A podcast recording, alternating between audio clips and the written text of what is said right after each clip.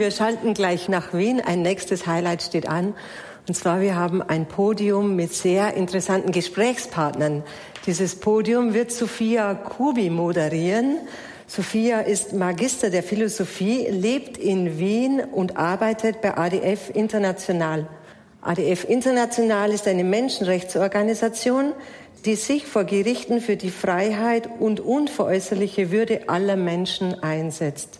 Sie leitet dort die Abteilung für strategische Beziehungen und Ausbildung und ist unter anderem verantwortlich für die Arete Akademie, die weltweit junge Christen auf Positionen mit hoher Verantwortung in Recht, Politik und Gesellschaft vorbereitet. Sophia hat als junge Erwachsene eine tiefe Erfahrung gemacht mit der Eucharistie, die lebensverändernd war für sie. Wir schalten zunächst mal zum Chiemsee. Äh, dort ist die Sophia gerade. Sophia, hallo, herzlich willkommen. Hallo Ingrid, hallo vom Chiemsee nach Passau. Ich freue mich sehr, dass du mit uns bist, Sophia. Ich möchte dir eine Frage stellen und zwar, wie hat das Gebet dich verändert in all den Jahren? Ja, für mich ist Gebet diese interessante Spannung zwischen einerseits irgendwie immer neu, immer, also ganz oft überraschend, auch was Dinge, wo man meint, die kennt man schon lange, Gebetsformeln oder Bibelstellen, die plötzlich wieder, und zwar immer wieder, irgendwie eine ganz neue Dimension eröffnen. Also dieses nach oben hin offen, ja, es gibt kein Ende dieser Geschichte. Ist, Gott ist eben wirklich lebendig und wirkt. Und zum, zum, zum gleichzeitig irgendwie dieses immer größere Vertrautsein mit dieser Begegnung und dieses nach Hause kommen äh, im Gebet. Und ähm, es ist eben immer beides für mich. Ja, Ein, einerseits das, das, das diese Vertrautheit und andererseits dieses Spannende des immer Neuen. Und äh, wenn ich es resümieren müsste in vielleicht einem Psalmwort, das mir seit vielen, vielen Jahren mich begleitet, sehr intensiv, ist aus Psalm 4, du legst mir größere Freude ins Herz als andere haben bei Korn und Wein in Fülle. Ähm, so könnte ich wahrscheinlich Gebet resümieren. Danke, Sophia, dass du uns einen kleinen Einblick gegeben hast in, in dein Gebetsleben. Wir haben spannende Podiumsgäste. Ich begrüße und freue mich sehr auf Schwester Marie-Therese, auf Maxi und auf Michael. Wir schalten dazu nach Augsburg, Münstertal und nach Wien. Sophia, ich übergebe dir das Wort. Ja, vielen Dank nochmal, Ingrid. Danke auch sehr an Bischof Oster. Ich äh, freue mich sehr, dieses Podium heute zu moderieren, weil ähm, es nicht nur ein spannendes Thema ist, sondern eben auch wirklich ähm, ich hier drei Gäste begrüßen darf, die alle auf ganz unterschiedliche Weise wirkliche Gebetserfahrung mitbringen. Und wir wollen jetzt einfach mal ein bisschen reinschauen in eure Leben hier, stellvertretend natürlich für so viele, die hier zuschauen, ähm, über die EWTN und Radio Horeb und so weiter. Und ähm, stellvertretend seid ihr jetzt da, weil wir natürlich wissen, dass ähm, ganz, ganz viele ähm, Gebetserfahrungen machen, Vertiefung im Gebet derzeit auch erleben, die gar nicht so unbedingt sichtbar ist, ja, und die vielleicht nie auf einem Podium sitzen. Aber ihr seid alle ähm, drei äh, ja, Beispiele, würde ich sagen, für Menschen, die in ihrem eigenen Leben Gebet entdeckt haben und die aber auch ähm, in ihrem gemeinschaftlichen Kontext, dazu kommen wir gleich, äh, viel Gebet leben. Und ich würde kurz einfach gern anfangen, euch vorzustellen. Vielleicht kennt euch nicht jeder. Ähm, und zwar einfach mal ganz kurz zu schauen, wer seid ihr denn so? Wo kommt ihr her? Schwester Marie-Therese, ich würde gern mit dir anfangen. Äh, du heißt eigentlich anders. Du heißt eigentlich Katja Frie. Seit äh, 2008 heißt du Schwester Marie-Therese. Du bist, äh, das war der, das Jahr deiner Einkleidung äh, bei den Schwestern des Heiligen Josef zu St. Mark. Da könntest du vielleicht auch gleich noch was dazu sagen. Du bist 44, Sonderschullehrerin, arbeitest auch als solche und bist dann aus dem hohen Norden im Emsland äh, ins äh, in den Schwarzwald gezogen, wo du jetzt, glaube ich, seit 2007 schon, also ein Jahr vor deiner Einkleidung, im Kloster St. Trudbert lebst. Ähm, vielleicht auch noch wirklich erwähnenswert hier ist, äh, dass du auch mittlerweile in der Ordensleitung bist. Du bist die Vertreterin der Provinzoberin äh, und du bist Leiterin des Noviziats. Ähm, und er hast allerdings noch keine Novizen gehabt. Also wenn sich irgendjemand angesprochen fühlt, äh, Schwester Marie-Therese anzusprechen, ähm, sie wünscht sich sehr neue Novizinnen. Ähm, Schwester Marie-Therese, erst noch mal zu dir vielleicht. Einfach, wer, was gibt es zu dir noch zu sagen? Wie bist du überhaupt ins Kloster gekommen? Vielleicht ganz kurz. Und äh, vielleicht auch ein Wort zur Spiritualität dieser, äh, dieser Kongregation, die jetzt vielleicht nicht allen bekannt ist. Also ich bin äh, eine Josefsschwester hier im Kloster St. Trudbert und ähm, unsere Spiritualität ist ähm, Adoratio Servitium von der Anbetung zum Dienst und vom Dienst wieder zur Anbetung. Eigentlich das klassische Ora et Labora. Und ich würde sagen, das Gebet ist schon auch der Punkt, der mich ins Kloster geführt hat. Denn mh, hm, ich sage immer, die größte Überzeugungsarbeit, dass ich ins Kloster gehe, die hatte der liebe Gott schon selber zu, zu leisten. Denn ähm, ich finde gerade heute in dieser lauten und lebendigen, überfüllten Zeit, in der wir stehen, da ist es sehr schwer, die Stimme Gottes zu hören. Dazu gehört es, dass man still wird, dass man wirklich horcht, ein Hörender ist und ja, das fällt nicht einfach. Den Weg, der Weg muss gefunden werden und ich bin sehr glücklich, ihn gefunden zu haben. Danke, wir kommen auch gleich noch dazu, wie äh, du und auch ihr ihn gemeinsam seit neuerem auch gefunden habt ganz spannende Geschichte, aber vielleicht äh, erst noch die anderen Podiumsgäste. Maxi, Maximilian Oettingen. Du bist, ähm, wir leben beide in Wien, ähm, kennen uns dort gut. Du bist äh, seit 2004 äh, mittlerweile Leiter der Loretto-Gemeinschaft in Österreich. Du bist Familienvater und seit sage und schreibe, man sieht es dir nicht an, 25 Jahren verheiratet, ähm, hast drei Kinder und bist, äh, hast Philosophie studiert, hast auch darin promoviert und äh, bist aber äh, oder schaffst vielleicht sozusagen diese, diese Brücke zwischen ja, Fides und Ratio oder vielleicht sollte man sagen auch der philosophischen Auseinandersetzung, aber eben vor allem auch das Gebet. Sag uns kurz noch, was ist über dich noch zu sagen, was interessant ist für dieses Podium und vielleicht auch kurz zur Loretto-Gemeinschaft. Äh, Gebet ist in eurer DNA. Warum ist das so? Gib uns kurz ein bisschen Hintergrund. Ja, danke Sophia, danke sehr für die sehr freundliche Moderation. Ähm, weiß ja nicht genau, ob man das nicht sieht, dass ich seit so langer Zeit verheiratet bin, aber ich bin sehr geschmeichelt. Ähm, ja, also Loretto ist äh, entstanden als ein kleiner Gebetskreis, wo kein Mensch geplant hatte, dass daraus irgendwas anderes wird, außer jungen Menschen, die zusammen beten. Und es ist ein bisschen das passiert, was der Pete vorhin beschrieben hat. Es sind Menschen zusammengekommen, junge Leute, die haben angefangen zu beten.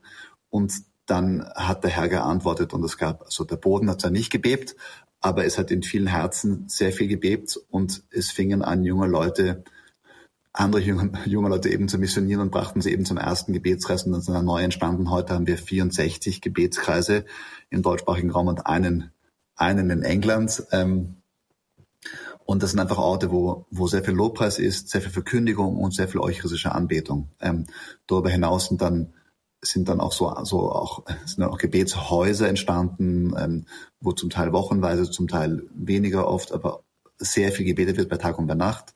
Ähm, und mir kommt vor, dass bei Loretto tatsächlich, ähm, es ist eine Art Grassroot-Movement, das sehr viel aus dem Gebet kommt und sehr viel zum Gebet zurückführt. Und dazwischen, zwischen diesen beiden Polen ist sehr viel Jüngerschaft, wo wir Menschen hineinführen in eine existenzielle Nachfolge Jesu Christi, wo sie anfangen, selber für sich Verantwortung zu übernehmen. Aber das beginnt erst dann, wenn Menschen eine Erfahrung haben mit dem lebendigen Gott. Bei mir persönlich, ich komme aus einer ganz normalen Familie, was auch immer normal ist heutzutage, ähm, ähm, El Eltern katholisch und es war also alles sehr üblich, ähm, damals in den 80er Jahren, also irgendwie aus Tradition in der Messe und so. Und dann war meine Mutter in einer Lebenskrise und hat ihre Buben, ohne groß nachzufragen, nach Medjugorje mit eingepackt, ähm, da wo scheinbar die Mutter Gottes erscheint, ähm, seit vielen, vielen Jahren. Und dort bin ich einfach dem Herrn begegnet, ähm, wiederholt, wiederholt. Dort habe ich einfach gemerkt, dass es einfach alles wahr ist. Dass es alles wahr ist. Ähm, es gibt einen Schöpfer, es gibt, äh, er liebt uns, er hat uns erlöst am Kreuz. Ähm, und dort war es klar, dass das ist nicht umsonst zu beten. Ähm, und das habe ich, das habe ich einfach, einfach gemerkt, ja, einfach gemerkt und öfters gemerkt und deswegen suche ich seine Gegenwart wieder und wieder und wieder und freue mich sehr über diese, mhm. über diese geniale Konferenz. Danke, Maxi. Ich bin übrigens selber äh, eine, eine kleine Frucht von Loretto, muss ich sagen, weil damals äh, war, gab es tatsächlich nur einen Gebetskreis. Ich kann mich genau erinnern in Salzburg und da ich vom Chiemsee komme, war das nicht sehr weit. Und als ich mich als junge Erwachsene eben auch dem ganz unverhofft Gott begegnet bin, war das tatsächlich das allererste, was ich von katholisch mitbekommen habe. Also so schlecht hat es bei mir nicht angefangen äh, weil ich auf einmal gemerkt habe, oh, war krass, also da beten ganz viele junge Leute und es war extrem beeindruckend, auch ein bisschen freaky für mich am Anfang. Äh, aber ich muss sagen, das waren die ersten eineinhalb Jahre für mich sozusagen die Einführung in, dass man überhaupt beten kann. Also äh, da bin ich ganz, ganz dankbar der, der damals dem Loretto Gebetskreis, mittlerweile Gemeinschaft. Michael Behring, du äh, bist 30, du bist hier der Jüngste auf dem Podium, äh, verheiratet, du bist jetzt seit ähm, drei Jahren Vollzeitmissionar im Gebetshaus Augsburg. Ich glaube, das Gebetshaus Augsburg ist äh, weit und breit bekannt äh, im Land und darüber hinaus. Du hast davor äh, in der Krankenpflege gearbeitet und auch in der Unfallchirurgie. Das stelle ich mir so vor, dass es da also irgendwie ständig ums Ganze geht, äh, um Leben und Tod, dass du die ganze Zeit nachts auf bist und irgendwelche Verunglückten versorgst. Ähm, dem bist du in gewisser Weise als Missionar treu geblieben, weil äh, du betest nämlich in der Nacht vor allem. Du betest fünf Tage am, in der Woche von Mitternacht bis vier Uhr früh. Das äh, finde ich schon ganz schön steil. Ähm, das, da würde ich wirklich gern mehr drüber hören. Das ist unglaublich beeindruckend. Äh, du arbeitest auch als Mentor ähm, und Leiter von äh, im Lobpreistrack von eurer Flame Academy. Das ist eure zehn, zehnmonatige Jüngerschaftsschule. Mm, wo du eben auch äh, übers Gebet, glaube ich, lehrst und über Lobpreis. Ähm, erzähl uns mal, wie kommt es dazu, dass man Gebetshausmissionar wird und nicht nur das, sondern Nachtbeter. Nicht nur einmal irgendwie so, okay, ich mache das mal in der Fastenzeit, wenn ich ein besonderes Opfer bringe, sondern fünf Tage die Woche. Wie kommt es dazu? Wie bist du dahin gekommen? Das ist eine sehr gute Frage. Ich stelle mir die Frage auch häufiger. Wie um alles in der Welt bin ich dahin gekommen an diesen Ort?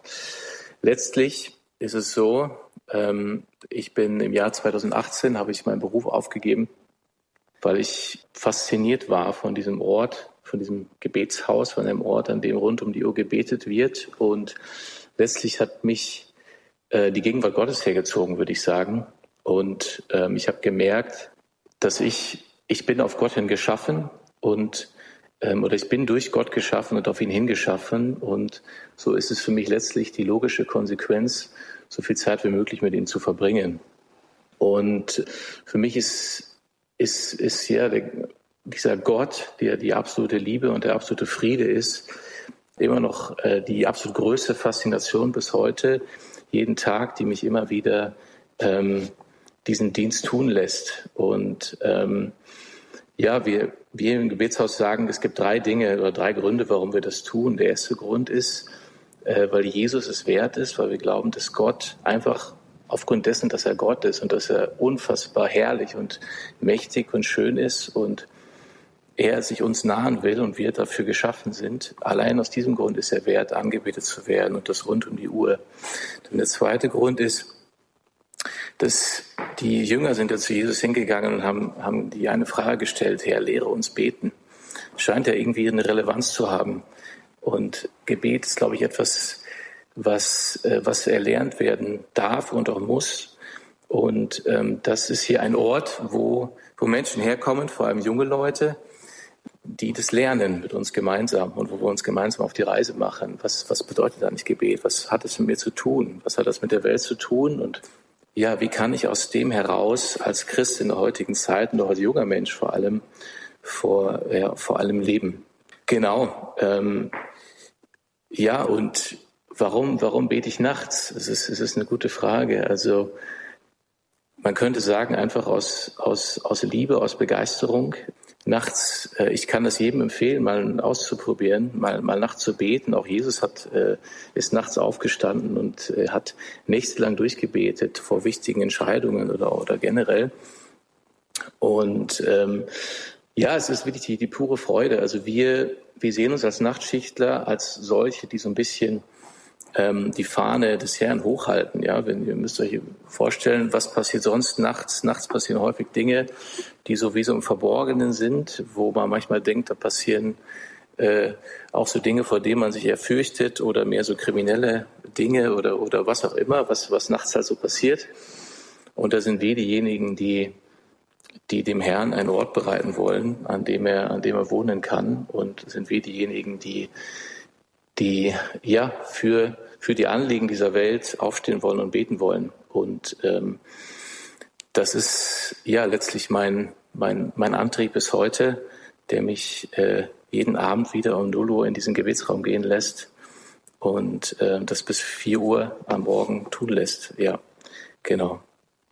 Ich würde gern bei dir gleich mal bleiben und zwar, das ist ja nicht so ganz leicht, das Leben so umzustellen. Also ähm, das, ich glaube, bei vielen scheitert das vielleicht schon am hehren Vor äh, äh, Vorsatz und dann ist es eben nicht so leicht, das umzusetzen ganz kurz, vielleicht wirklich praktisch und konkret, wie hast du da dein Leben umgestellt? Wie hat das funktioniert? Hast, schläfst du tagsüber und nachts nicht? Oder wie, wie, wie lebst du sonst dein Leben? Machst du irgendwas tagsüber noch? Oder wie soll man sich das vorstellen?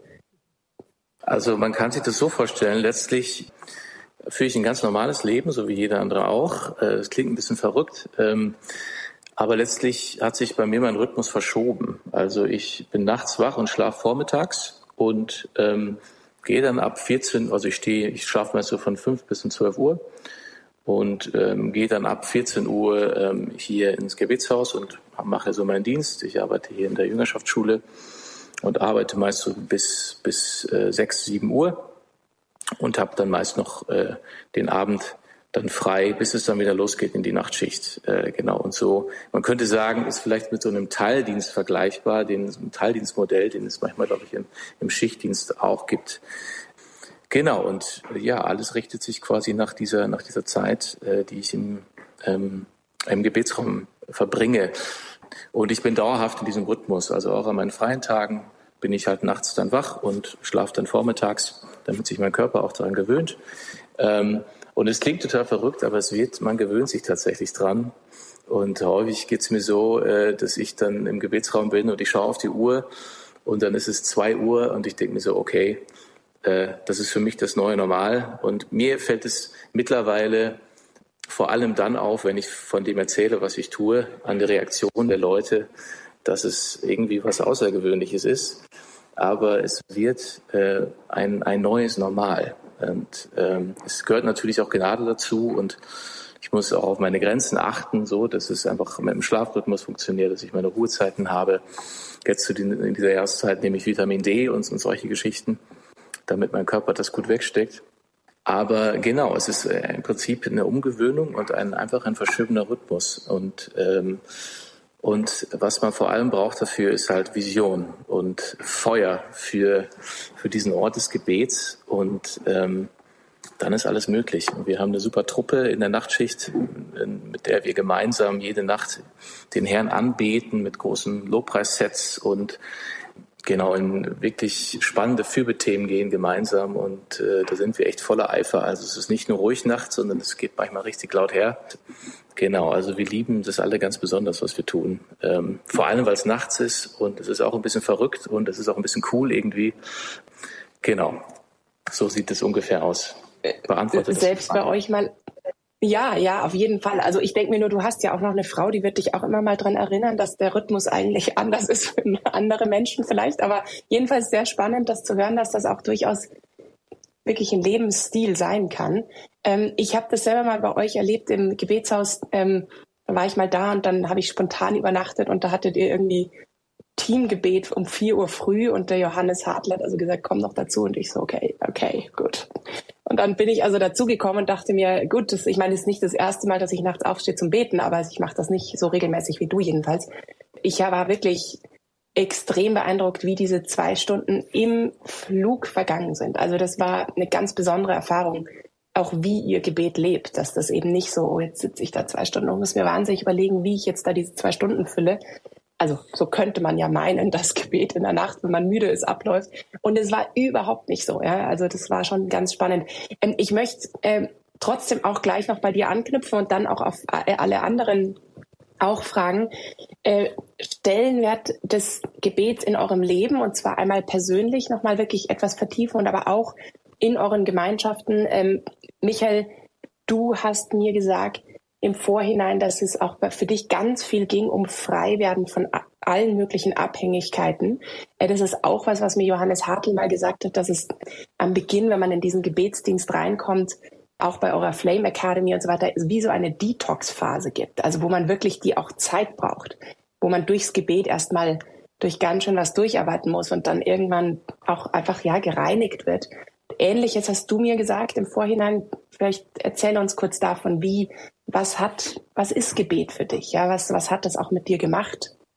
Also Gebet ist für mich ja die liebevolle Zuwendung zu dem, durch den ich geschaffen bin und auf den hin ich geschaffen bin und und ich werde nur unter Blick von diesem, unter dem Blick von diesem Schöpfer und von diesemjenigen, der mich gemacht hat, äh, wirklich zu der Person, die ich eigentlich bin. Und ich habe in mir eine natürlich angelegte Sehnsucht, einen, einen Raum, die, äh, die nur gefüllt werden kann unter diesem Blick Jesu, unter diesem Blick Gottes. Und ähm, das habe ich ganz persönlich erleben dürfen, auch äh, bevor ich ins Gebetshaus gekommen bin. Das war aber auch auf einer Gebetshausveranstaltung tatsächlich. Das war im Jahr 2017. Im Januar ist mir der Herr ganz, ganz intensiv begegnet und, und ich habe da eine, eine, eine ja, extrem starke Sehnsucht plötzlich bekommen nach dieser, nach dieser Gegenwart Gottes und quasi, quasi jeden Morgen wirklich äh, mir Zeit genommen für Gebet und ich habe gemerkt, dass dieser Frieden mein, meinen ganzen, meinen ganzen Alltag durchzogen hat. Und ich war vorher gefangen in Dingen, äh, ja, wie, ja, wie, wie, wie Angst, äh, Minderwert, Stolz, Pornografie tatsächlich. Ich glaube, es ist ein Riesenthema in der heutigen Zeit, vor allem in der Männerwelt. Und es ist im Prinzip eigentlich diese Sehnsucht nach dieser Nähe, nach dieser tiefen Intimität. Und ich glaube, das ist einfach, und mir hat Gott plötzlich äh, diesen tiefen Frieden geschenkt, diese tiefe Annahme, diesen Wert und diese Würde und diese Identität als Mann, als Sohn, als Kind Gottes, äh, die mich letztlich frei gemacht hat von all diesen Abhängigkeiten, in die ich mich geflüchtet habe, die mich aber nur noch düstiger zurückgelassen haben. Und ja, das ist wirklich Gnade Gottes und für mich ein Riesenwunder gewesen. Und da ist für mich wirklich Gebet nicht nur eine Theorie geblieben, sondern wirklich lebendig geworden ähm, an meinem Leben. Und das ist auch letztlich der Grund, ja, oder der Auslöser gewesen für meine Sehnsucht, die mich äh, ähm, dann irgendwann hat Gebetshausmissionar werden lassen. Ja. Danke sehr. Schwester Marie-Therese, ähm, du, was mich fasziniert an deiner Geschichte, ist, du lebst in einem über 1000 Jahre alten Benediktinerkloster. Äh, die Josefschwestern sind dort seit circa 100 Jahren oder etwas über 100 Jahren. Interessanterweise ist eure, euer Konvent relativ groß. Ihr habt 55 Schwestern. Der Altersdurchschnitt ist 80 plus. Das ist jetzt nicht das Kloster, wo man sagen würde, da geht die Post ab im Gebet, ja. Ich meine, das, ich, also so, vielleicht liege ich auch total falsch, aber bei euch geht ziemlich die Post ab. Also zumindest habt ihr jetzt seit diesem Jahr tatsächlich ewige Anbetung eingeführt. Ähm, ihr habt 24-7, äh, also sieben Gebet in eurer äh, Pfortenkapelle. Kann man sich das erklären? Ist das einfach eine Erweckung des Heiligen Geistes? Äh, also das passt jetzt erstmal nach rein weltlichen Maßstäben nicht so ganz zusammen und dennoch passiert's. Und das hat mich total fasziniert, als ich deine Geschichte gelesen habe. Erklär uns mehr dazu. Ja, also da muss man, dazu muss man sagen, die Initiative, die ist mit der Kirchengemeinde zusammen entstanden und zwar eigentlich sogar auf einem Adoratio-Kongress 2019. Da waren nämlich ähm, der Joachim Gutmann und der Johannes Brender hier von der äh, Kirchengemeinde ähm, Teilnehmer und haben den Dekan Hesse gehört. Und wir haben auch noch den Bertram Mutterer mit den dreien ist das so dieses Kernteam der ewigen Anbetung haben wir gegründet. Die hatten die Idee und sind zu uns Schwestern gekommen, weil sie wissen, dass das eigentlich unsere Spiritualität ist und wir ja sowieso schon tagsüber die Anbetung hatten. Und ja, ich kann vielleicht das Zitat von dem Domhelder Kamara da mit einfließen lassen. Wenn einer einen Traum träumt, dann bleibt es nur ein Traum und wenn wir gemeinsam träumen, dann wird es der Beginn einer neuen Wirklichkeit. So empfinde ich das. Also das ist wie so ein Traum, der gerade wahr wird seit die offizielle Eröffnung ähm, unserer 24-7-Anbetung war am 6. November. Und es sind noch nicht ganz alle Stunden belegt, aber ich glaube bis auf 23 Stunden jetzt. Und es ist ein Traum, der gerade Wirklichkeit wird. Und ähm, wir freuen uns daran, dass so eine Vernetzung spürbar ist, dass Leute aus der Umgebung, also es ist nicht nur unsere Kirchengemeinde, sondern auch äh, Leute aus Freiburg oder hier aus dem äh, etwas weiteren Umkreis, die wirklich für eine Stunde kommen, sich angemeldet haben. Und ja, und das vereint. Es kommen Menschen auf den Plan, an die man erstmal gar nicht gedacht hat. Irgendwie habe ich auch das Gefühl, der liebe Gott, der sucht selber die Leute, die sich da beteiligen und wir freuen uns gerade immens an diesem, an diesem neuen, an diesem Start und sind eigentlich selber beeindruckt von dem, wie es, wie es im Moment schon aussieht. Das Gefühl, dass das auch da euer Klosterleben, vielleicht ist es auch noch zu früh, das zu sagen, aber irgendwie doch vielleicht auch euer Charisma jetzt erneuert, einfach indem ihr das nicht nur vielleicht auch noch mal mehr lebt, sondern eben auch das so vielen anderen zur Verfügung stellt. Das, äh, siehst du da schon irgendeinen Impact? Auf also äh, mhm. es ist auf jeden Fall so, dass ähm, wir uns gegenseitig wahrnehmen, dass es gegenseitig entfacht, entzündet. Es macht riesige Freude, wenn ähm, wir haben Gebetszeiten, wo die Schwestern beten und dann wird ja abgelöst von, von Leuten aus der Pfarrei ähm, oder von anderen Leuten. Und alleine diese Begegnung oder dieses auch mal gemeinsam in den Stunden ähm, zu beten, das ist etwas auf jeden Fall Motivierendes, gegenseitig. Es ist auch ja eine Vernetzung spürbar und ich finde auch, also eine unheimliche Freude, die jüngste Beterin, ähm, ich würde jetzt tippen, ist so elf Jahre, die mit ihrer Schwester eine Stunde ähm, übernommen hat. Und unsere älteste Schwester ist 100. Die ist natürlich ähm, sehr selten da, aber ähm, gehört ja auch zu dieser Anbetung von uns Schwestern. Und es ist einfach ein, ja, ein Zusammenwachsen, ein gemeinsames, was so entsteht. Mhm, sehr schön. Äh, Stichpunkt elf Jahre alt, Maxi, du warst nämlich elf, glaube ich, als dein großer Wendepunkt stattgefunden hat in Medjugorje. Ich würde gerne ein bisschen da mehr dazu hören, weil einfach man denkt ja dann oft so, ja, ähm, schon schön, aber der war ja noch so klein und das ist halt eine Kindererfahrung und dann irgendwann wird man erwachsen und dann sehen die Dinge anders aus. Aber ich glaube, bei dir war das tatsächlich der Wendepunkt in deinem Leben und vielleicht sag uns noch ein bisschen was dazu, aber auch vor allem, kannst du wirklich eine Linie sozusagen ziehen zu der Vision, die du heute hast für die Kirche, für die Loretto-Gemeinschaft im Gebet? Äh, geht das tatsächlich auf diesen Wendepunkt mit elf Jahren als Kind wirklich zurück? Oder, ich meine, natürlich sind dazwischen Dinge passiert, aber ähm, erzähl uns ein bisschen zu, dem, zu deinem Leben da noch. Ja, also das war Allerheiligen 1984. Und ich war mit einer Truppe von jungen Menschen eben ähm, damals, also wir waren wirklich sehr, sehr jung, also 11, 12, 13, 14, so in der Größenordnung.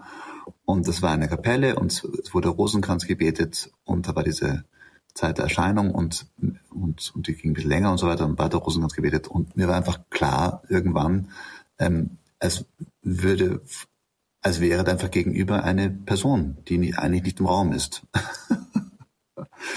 und, und das war schön. Und dann bin ich dann, ähm, gut, dann bin ich dann nach Hause gegangen, bin nach, bin nach Hause gefahren und, ähm, und dann gab es einen Moment, wo ich dann zu Hause war, wo ich ähm, mir gedacht habe, eigentlich wäre es eine gute Idee, wenn ich jetzt selber zum Beten anfangen sollte, also mit elf Jahren. Und lag im Bett und habe damals einen Plastikrosenkranz in die Hand genommen vom Nachkastel und habe angefangen zu beten. Und als ich zum Beten angefangen habe, war von oben, also oberhalb von mir, ein Licht, einfach ein Licht. Und es hat sozusagen ein bisschen in sich so sich bewegt und es war freundlich und es war schön. Und und ähm, ich weiß jetzt nicht ob genau, ob das normal ist, Sophia, ob man das so hat, wenn man zum Beten anfängt. Aber bei mir war es so. Hier in der Rosenkranz. ja, nein, das war schon anders. Und, und seitdem habe ich einfach das Gebet immer wieder gesucht. Und es ist jetzt selten, dass irgendwie ein Licht auftaucht, weiß nicht, aber, aber es ist, das ist es, also das, es ist, seitdem ist es, es ist wirklich immer wieder, dass Gott sich offenbart. Immer wieder, immer wieder. Und das, was wir in unseren Gebetskreisen und in den Gebetshäusern und so sehen, ist, ist, dass es also sowieso, es gibt einen Durst nach Gott und Menschen kommen, und Menschen kommen, aber sie kommen, weil sie Gott begegnen. Also des, deswegen kommen sie. Und meine Kinder sind mittlerweile, ähm, der jüngste ist 15, die älteste ist 24. Also die können und viele anderen in ihrer Generation, die können auch sagen, Gott ist mir begegnet, es war genau dann, es war genau dort, es war genau so und so. Die können das schon sagen. Und ich glaube, das ist, dass wir gerade eine Generation erleben oder jetzt schon die zweite Generation erleben, wo das, wo, wo sozusagen der Unterschied ist, ob man ein bisschen benennen kann, wo Gott konkret ins Leben hineingesprochen hat. Ähm, wieder und wieder und wieder. Und mir kommt vor, dass wir jetzt in einer Epoche sind, in der Kirchengeschichte nach der langen Phase der Kirche der Reformation und der Gegenreformation, ähm, dass wir in eine neue Epoche hinein, also hineingehen, ähm, wo wir, wo wir weniger ähm, mit kurzen, einfachen Sätzen über den Glauben sprechen, sondern wo wir Menschen dazu führen, dass sie mit dem Herrn sprechen.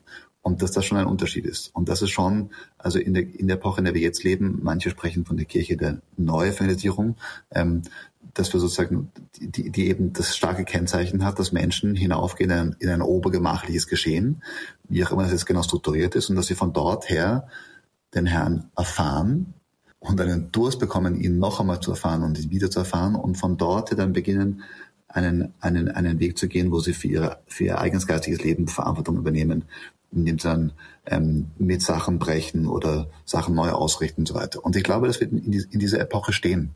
Und deswegen ist es, ein, ist es ganz wichtig, dass wir wirklich Räume schaffen, wo Menschen den Herrn begegnen können. Das ist das, das Ding der Gegenwart. Und das ist das, was der Herr, und das ist das, was der Herr auch macht. Wenn, wenn, wenn man schaut auf der ganzen Welt, das Ding, was funktioniert überall, wirklich überall in allen Denominationen, ist Gebet unglaublich viele Gebetshäuser auf der ganzen Welt in allen Couleurs und so diese komischen, was die Amerikaner und Engländer nennen, äh, Praying Congregations, was wir ein bisschen altbacken Gebetskreise nennen oder was einige Worship Lines nennen, das ist auf der ganzen Welt das ein, eines der Dinge, die am, die am allerbesten funktionieren. Und warum funktionieren, warum funktionieren sie? Letztlich, weil sie so arm sind. Weil da einfach ein Raum da ist und man kommt hin und man betet Gott an um seiner selbst willen. Und so beginnt's. Und so beginnt's. Und das ist, glaube ich, der Ruf, den der Herr sozusagen hinein, hineinlegt in die Kirche heute. Kommt hinauf, bleibt in der Stadt, bis ihr mit der Kraft aus der Höhe erfüllt seid. Kommt, kommt von neuem. Sucht mich, sucht mein Antlitz. Ich glaube, das ist, das ist es im Moment. Und, und von dort her kommt alles andere.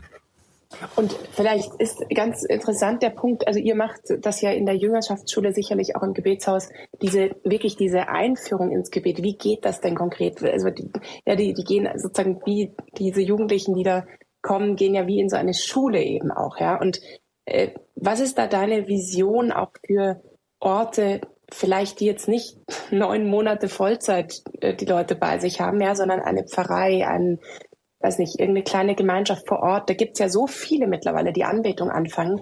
Was würdest du denn da aus deiner großen und langjährigen Erfahrung heraus sagen, wären denn die wichtigsten Punkte, wie man Menschen einführt? Also ob das jetzt eben im Kloster von der Schwester Marie-Therese ist oder in der Pfarrei oder so. Aber wie kann man die Menschen dahin führen, statt einfach nur zu sagen, kommt, das mal das Wichtigste.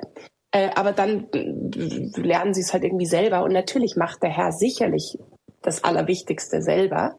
Aber was würdest du sagen, wären so die wichtigen, wichtigen vielleicht Schritte auf diesem Weg, wirklich zu einem regelmäßigen Beter zu werden? Also regelmäßig zu einem, ja, diese intime Gebetserfahrung wirklich im, im, als, als, als Lebensstil zu leben. Was ist da deine Erfahrung? Was ist nötig? Also, wenn ich ganz kurz darf, gebe ich sozusagen kurz Zeugnis, wie meine Frau Stefanie und ich ähm, unsere Kinder bekommen haben. Das war so, dass äh, es gab zuerst eine gewisse Nähe und dann und dann neun Monate später zu unserer großen Überraschung kamen die Kinder. Und ähm, das ist nicht so überraschend. Ähm, und das ist sozusagen im Biologischen, im, im, im Natürlichen ist es so. Und im Übernatürlichen auch. Und eines der, eines der großen Themen, glaube ich, im deutschsprachigen Raum ist, dass wir sehr wenig Nachwuchs haben. Nicht überall, aber im Großen und Ganzen haben wir wenig Nachwuchs. Und wir haben dann wenig Nachwuchs, wenn wir wenig Eltern haben. Und für, für mich ist die Frage immer wieder, wo sind die die, die Menschen in meiner Generation oder in der Generation ein bisschen älter ähm, oder auch ein bisschen jünger zum Teil, die, die sagen, äh, ich, ich gehe jetzt in eine geistliche Verantwortung hinein, ich gehe jetzt in einen geistlichen Dienst hinein, auch wenn ich kein Hauptamtlicher bin, kein geweihter Priester, kein Pastor, ähm, kein Ordensmann, aber trotzdem lasse ich mich in den Dienst nehmen, um einen Raum zu eröffnen, wo junge Menschen beten können. Ich glaube, das ist die erste Voraussetzung, ähm, dass du sozusagen Leute hast, die ein, die sich wirklich vom Herrn anrühren lassen, dass sie einen Raum schaffen, wo sie hineintreten können in eine geistliche Elternschaft, wo junge Menschen zum Beten äh, kommen. Das ist, was wir bei allen unseren Gebetsreisen sehen. Es gibt, gibt immer ein paar Leute, die, auch wenn sie nicht sehr alt sind, aber ein, sie merken, sie werden vom Herrn berührt und, und, und sie müssen das öffnen. Sie müssen das öffnen. Sie müssen diese Erfahrung öffnen. Und sie treten sehr oft unbewusst hinein in eine geistige Elternschaft. Nummer eins. Nummer zwei, sobald dieser Raum da ist, und das ist Nummer eins, das ist ein, der schwierigste Schritt. Also genau das. Nummer zwei, Sandy Miller, der Mentor von, von Nicky Gamble, also Alpha-Kurs, sagt immer, teach, teach, teach, pray, pray, pray, love, love, love. Also wenn du so einen Raum öffnest, hab die Menschen gern, die kommen, sei nett zu ihnen, verhalte dich richtig, Präventionsthema, ähm, lehre sehr viel über das Gebet, lehre sehr viel über das Gebet und bete sehr viel mit ihnen. Das sind so die, das sind so die Sachen, die ich sagen, sagen würde. Und darüber hinaus gibt es natürlich viele Modelle. Also ähm, Michael kann sicher ein Lied davon singen und ich letztlich auch. Ähm, wenn man beginnt, mit, mit Leuten zu arbeiten und, und, und sie zu lehren, also man also ich, also ich mache das so, ich suche mir die Sachen online, die ich am besten finde im, im Bereich Gebet und die höre ich mir an und die kopiere ich sehr oft auch eins zu eins und dann halte ich das. Und das ist gut. Und das ist gut, weil es gibt so viel da. Das heißt, bringen uns das Volk. Ja? Also genau.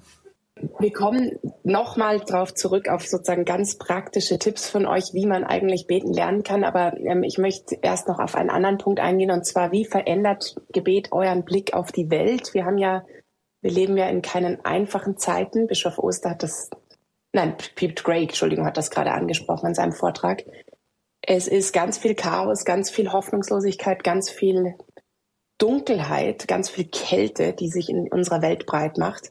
Bedrohungen, Angst, Unsicherheit und so weiter. Also ähm, das ist schon alles recht existenziell, was wir leben, ja, was das auch mit unserem, wie wir bisher gelebt haben. Das, äh, vieles stellt sich auf den Kopf, viele Sicherheiten sind nicht mehr da und so weiter. Gleichzeitig sagt eben Jesus immer und immer und immer wieder, Friede sei mit euch, habt keine Angst. Dieses freut euch, ja, Paulus, diese eine der schönsten Stellen, finde ich, ist die, die Stelle aus dem Philipperbrief, wo Paulus eben aus dem Gefängnis schreibt, freut euch und jubelt zu jeder Zeit. Noch einmal sage ich euch, freut euch. Ähm, eure Güte wird allen Menschen bekannt. Der Herr ist nahe. Sorgt euch um nichts, sondern bringt in jeder Lage betend und flehend euren Dank vor Gott, eure Bitten mit Dank vor Gott. Und der Friede Gottes, der alles übersteigt, wird eure Herzen und eure Gedanken in der Gemeinschaft mit Jesus Christus bewahren. Also da hören wir sozusagen das radikale Gegenprogramm Friede, Freude, ja, aus dem Gefängnis geschrieben. Also sprich, keine Freude, die einfach aus den Umständen kommt. Keine Angst. Wie hat, mich würde einfach interessieren, ist dieser Friede, diese Freude, diese Furchtlosigkeit, die wirklich übernatürlichen Charakters ist, war sie damals schon in der Bibel, das ist sie aber auch heute, ist die, wird die in eurem Leben Wirklichkeit durchs Gebet? Und wie verändert das auch euren Blick auf die Welt, auf die Umstände, auf das Chaos, auf die Hoffnungslosigkeit? Die so um sich greift. Schwester Marie-Therese, ich würde ganz gerne mit dir anfangen zu dem Thema.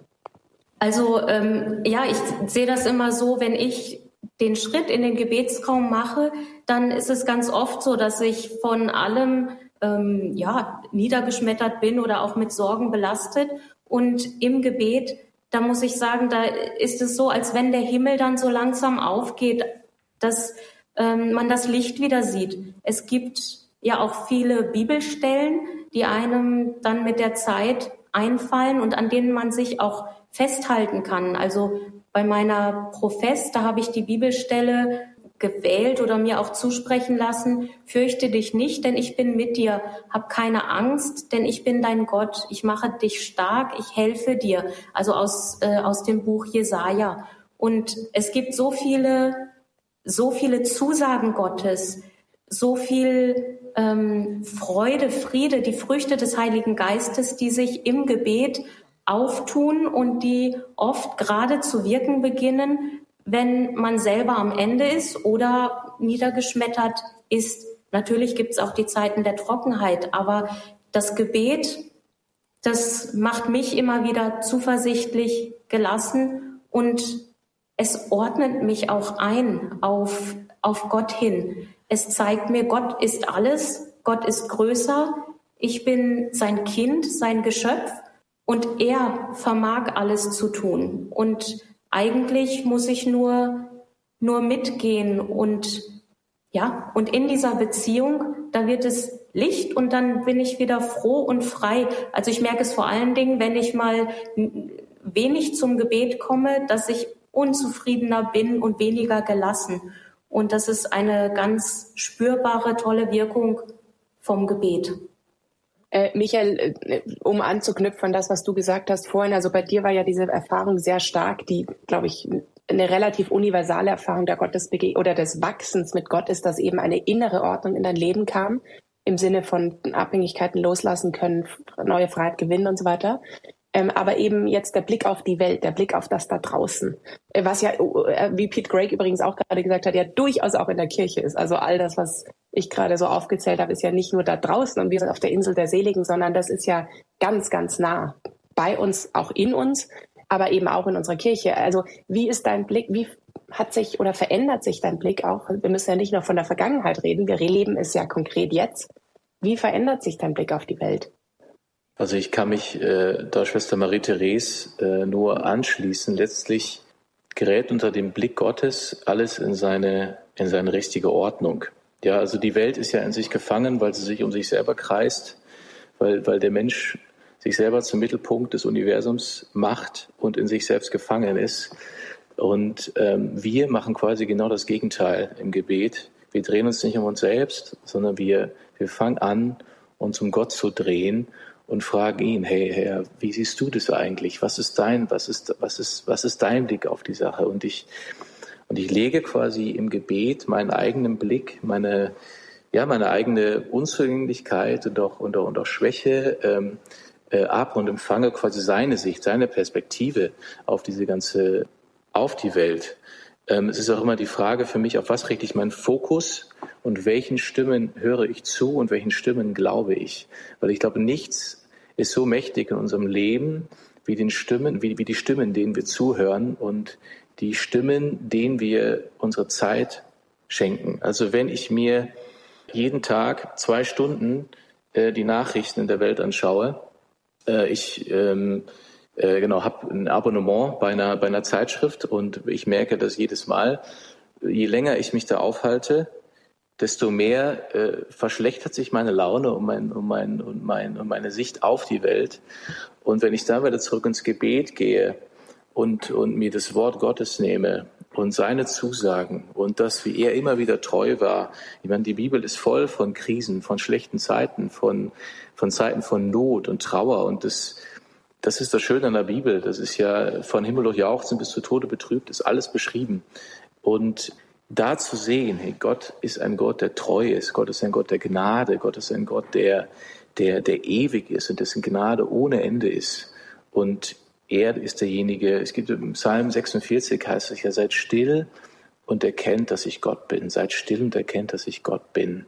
Und in diesem Gott erkennen merke ich ganz persönlich bei mir und ich sehe es äh, in meinem Umfeld und auch bei, bei den Menschen, die ich im Gebet erlebe, ordnet sich wieder was im Herzen, ist wieder, kommt wieder dieser Friede, die Welt übersteigt, kommt dieser Friede im Sturm, kommt ähm, Hoffnung da, wo eigentlich in äußeren Umständen eigentlich keine, also eigentlich man ist guten Grundgräber hoffnungslos zu sein, aber Jesus sagt, fürchtet euch nicht und sorgt euch um nichts und bringt, bringt mir meine Anliegen, kommt zu mir, die mühselig und beladen seid und ähm, ja, nehmt mein Joch auf euch, denn meine Jocht ist sanft, meine Last ist leicht.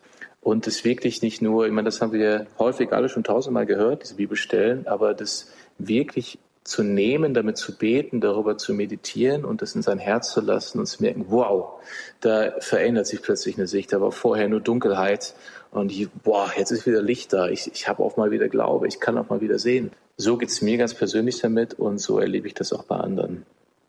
Äh, Maxi, du bist ja, wie ich schon angesprochen habe, am Anfang, ähm, kommst aus der Philosophie und denkst über die Welt nach. Das tut ein Philosoph und versucht das äh, bisschen unter die Oberfläche zu sehen und äh, tiefere Fragen zu stellen. Aber also das ist ja auch eine Art, wie wir uns durchaus ja auch der Wahrheit und auch damit Gott nähern können als Menschen. Aber wie, also das Gebet, was bringt das nochmal, was ist sozusagen der genuine Beitrag des Gebetes für deinen Blick auf die Welt und auf die Kirche? Also, Schätze Marie-Therese und Michael haben schon sehr viel gesagt. Ich glaube sozusagen, ich glaube, dass wir in einer, also wegen Krisenzeiten und so, diese ganzen Fragen in, in, in der Welt und, zum Teil auch in der Kirche, ähm, also wir leben sicher in einer Zeit, in einem, in einem großen, in einer Zeit des Wandels, wo eine Epoche endet und eine nächste Epoche beginnt ähm, wahrscheinlich kirchlich und wahrscheinlich auch weltlich im europäischen Kontext. Und ich glaube, dass wir von Neuen lernen dürfen als, als Kinder der westlichen Zivilisation, die sich sehr mit sich selbst beschäftigt hat und die sozusagen der, der Ratio einen womöglich überhöhten Wert gegeben hat. Also großer Freund äh, des Denkens, aber es ist nicht die, die Lösung auf alles. Ähm, dass es sozusagen neu, also neu darum geht, dass wir wirklich still werden, wie der Michael es gesagt hat, und erkennen, dass Gott Gott ist und wir Geschöpf sind. Und dass sozusagen diese Ordnung sozusagen neu, neu, neu einlernen. Aus einer, aus einer weltlichen Sicht ist es, ist es sehr klar, das weiß, das weißt du, liebe Sophia, sehr, sehr genau, äh, dass die Demokratien, in denen wir, in denen wir leben, dass die einen dass die eine Voraussetzung haben, die, die sie nicht selber schaffen können. Demokratien leben aus einer, aus einer Idee, die, die, sie übersteigt, über die sie auch nicht, über die sie auch nicht abstimmen können. Und wenn, und wenn dieses, und wenn diese Ideen sozusagen langsam schwinden, wenn, wenn diese Werte nicht mehr, nicht mehr griffig sind, dann kommen wir hinein in ein politisches Geschehen, wo es tatsächlich nur noch darum geht, dass man nicht mehr dem Gemeinwohl dient, sondern nur Partikularinteressen. Und das ist sicher ein Thema, das sehr, sehr stark da ist. Und deswegen ist eine Erneuerung der Gesellschaft aus dem Glauben heraus, aus, aus dem Gebet heraus so wichtig. Also vor, vor 40, wahrscheinlich vor 50 Jahren hat man im Wesentlichen schon, haben die, die wesentlichen Strömungen im politischen die haben schon noch gewusst, gegenseitig, ähm, auch wenn sie verschiedene Meinungen waren, dass die, dass die anderen gut waren und dass sie auch gute Ideen gehabt hatten. Also die Linken hatten auch ein Gespür für die Rechten und die Rechten für die Linken und so hatten sich dann auch irgendwie auch geeinigt und sich auch gegenseitig den Raum gegeben, um Sachen zu machen. Also dieses, und dieser Konsens sozusagen vor dem Hintergrund eines, eines Menschenbildes, das sich letztlich auf Gott berufen hat. Und wenn das bröckelt, dann, dann, dann, dann geht's in ein, einfach in ein Gegeneinander, so, so will ich das auf, auf der einen Seite sehen. Ähm, noch viel tiefgreifender, glaube ich, also auf einer noch tiefgreifenden Ebene, leben wir, glaube ich, in einer Epoche, die dem fünften und sechsten Jahrhundert in, in, in Europa sehr ähnelt, sehr ähnelt, wo wir, wo wir erlebt haben, dass äh, im fünften und sechsten Jahrhundert, wo das, wo viele Germanen aufgrund von kalten Wintern über Rhein und Donau gezogen sind und angefangen haben, das Römische Reich implodieren zu lassen. Und das Christentum wäre fast verschwunden. Ähm, in, in, in dieser Epoche Rom wurde erobert, also die große politische Ausrichtung zerbrach. Und auf einmal kamen irische Mönche daher und, und, und haben das Ganze sozusagen wieder auf die Beine gebracht mit einer sehr spannenden Methode eigentlich. Also natürlich sozusagen von Jesus her, aber sie haben auch sehr konkrete Sachen gemacht. Sie haben etwas gemacht, über das der P. Craig auch oft spricht, nämlich sie machten Thin Rooms, ist ein Wort. Thin Rooms, also Orte mit dünnen Decken, wo die Gegenwart des Herrn sozusagen leicht durchtropfen kann durch die Decke, weil, weil dort viel gebetet wird. Das ist das eine und das andere, wo, wo es leicht ist, dazuzukommen, wo es nicht schwierig ist, reinzukommen als Mensch. Also Orte, wo man sozusagen hineingenommen wird in die Gegenwart Gottes. Das ist das eine. Thin Rooms Nummer eins, Nummer zwei. Ähm, was haben die, was haben die, die irischen Missionare gemacht? Sie haben also sehr viel gebetet, Nummer eins. Und Nummer zwei, sie haben investiert in eine existenzielle Durchformung von Menschen. Also sie haben echt Wert darauf gelegt, dass Menschen, die dorthin kommen, dass sie sich formen lassen. Und das ging allein schon deswegen, weil wenn man christlich leben wollte, muss man dorthin gehen. Es gab nicht überall eine Gemeinde oder eine Pfarre ähm, auf alle sieben Kilometer, sondern man musste wirklich irgendwo hingehen. Und ich glaube, dass wir sozusagen in einer Epoche leben, wo wir als Christen uns neu entscheiden müssen und neu auch investieren müssen ins Christentum, entweder örtlich oder finanziell, um, um solche, um solche Thin Rooms, solche Zentren auch zu gründen. Und von dort weg, wenn wir sozusagen uns, uns vom Herrn formen lassen und auch uns schleifen lassen, indem wir jünger werden, so macht uns der Herr sozusagen zu dem Brot und zum Leib Christi sozusagen, das für die Welt ist und das die Welt ernähren kann. Und ich glaube, in dieser Phase leben wir gerade. Das ist sozusagen Das ist irgendwie der Punkt. Und das gebeugte Knie ist der Angelpunkt der Geschichte. Es ist wirklich so. Und wenn wir, das haben wir schon oft erlebt in der Geschichte, und wenn wir, wenn wir auf die Knie gehen und wenn wir vom, vom Herrn her beginnen zu empfangen und zu hören, dann, dann werden wir Lösungen finden für diese Epoche, die wir noch nicht sehen.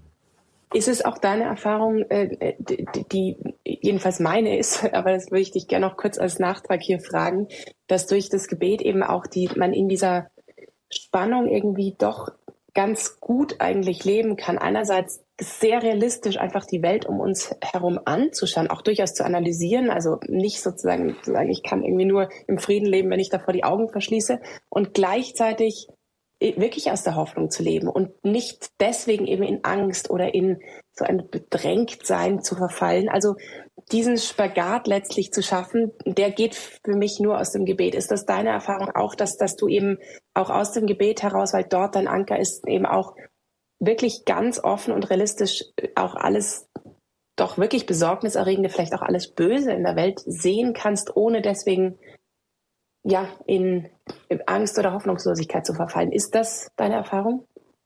Ja, ja, also, also wahrscheinlich ist eines der Gründe, warum sehr viele Menschen beim Lobpreis die Hände in, der, in die Höhe geben, ist, weil sie Menschen der Hoffnung sind und sozusagen mit der Kirche des Himmels und mit dem Herrn sozusagen ein High Five machen. Es, es geht sozusagen darum, wirklich sozusagen mit dem, mit, mit dem sich zu connecten, was droben ist. Ja, richtet nach oben euren Lauf. Ja, connectet euch mit dem Herrn, connectet euch.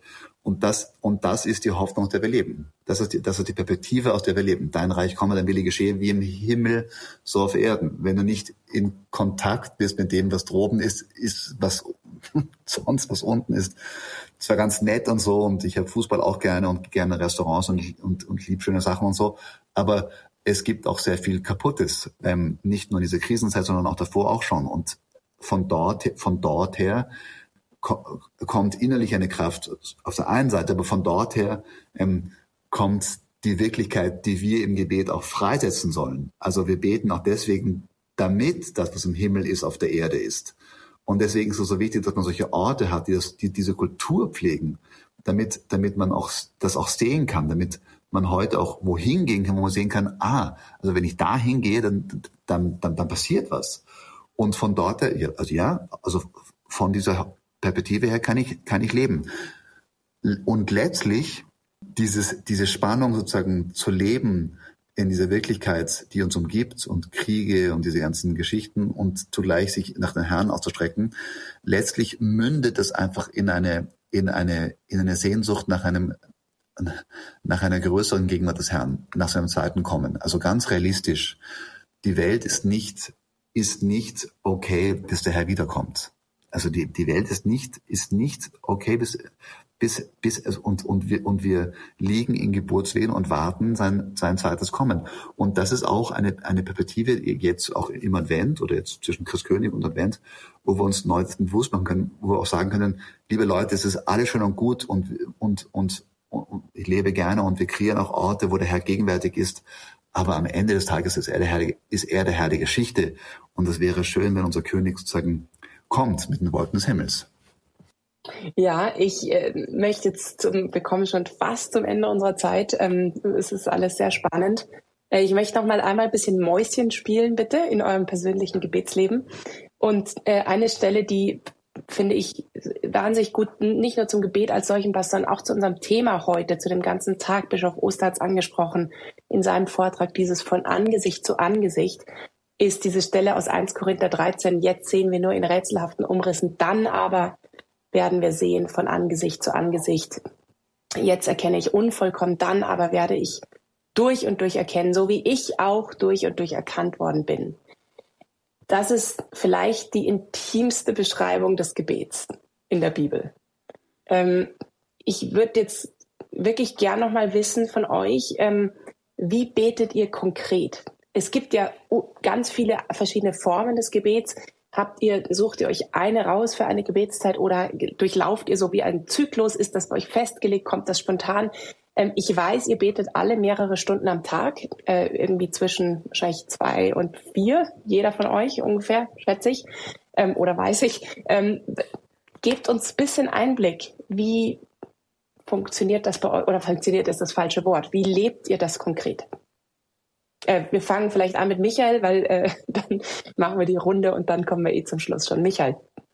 Ja, sehr gern. Also bei mir gibt es schon einen Unterschied. Also es gibt erstmal die vier Stunden, die ich im Gebetsraum bin und dann noch die Zeit, die ich für mich selber im, im, im Verborgenen äh, verbringe. Also die ich, äh, ich habe noch so eine persönliche Gebetszeit, weil das eine ist mein, klingt vielleicht ein bisschen verrückt, nach vier Stunden noch mehr zu beten, aber ist gar nicht so verrückt. Für mich ist, äh, ich tue das deswegen, weil die Zeit im Gebetsraum ein Dienst ist und ich ja sogar als Missionar dafür bezahlt werde, so komisch es klingt, und es gibt noch meine persönliche Zeit. Vielleicht erzähle ich was zur persönlichen Zeit. Mir ist wichtig, das jeden Morgen zu tun, weil ich merke, der Morgen, wenn ich den Morgen ähm, die Zeit im Gebet verbringe, meist so eine halbe Stunde im Schnitt, manchmal auch eine Stunde, wenn die Zeit reicht, aber eher eine halbe Stunde, ordnet sich mein Innen und ich gehe ganz, ich gehe geordneter in den Tag. Wie mache ich es ganz persönlich? Ich bin häufig erstmal mindestens zehn Minuten, häufig am liebsten eine Viertelstunde oder noch länger einfach nur da. Ich sitze da und bin einfach vorm Herrn, ohne was zu tun. Weil das ist mir das Allerwichtigste, ähm, zu Gebet auch nochmal zu sagen. Im Gebet geht es weniger darum, was zu tun und auch weniger um richtig und falsch. Es geht im Gebet letztlich um Begegnung. Und ich erlebe es häufig bei vielen Menschen, die auch so eine Rastlosigkeit im Gebet haben, weil sie sich so einen äh, irgend sowas selbst auferlegten Katalog zurechtgelegt haben, was sie jetzt alles im Gebet abarbeiten müssen.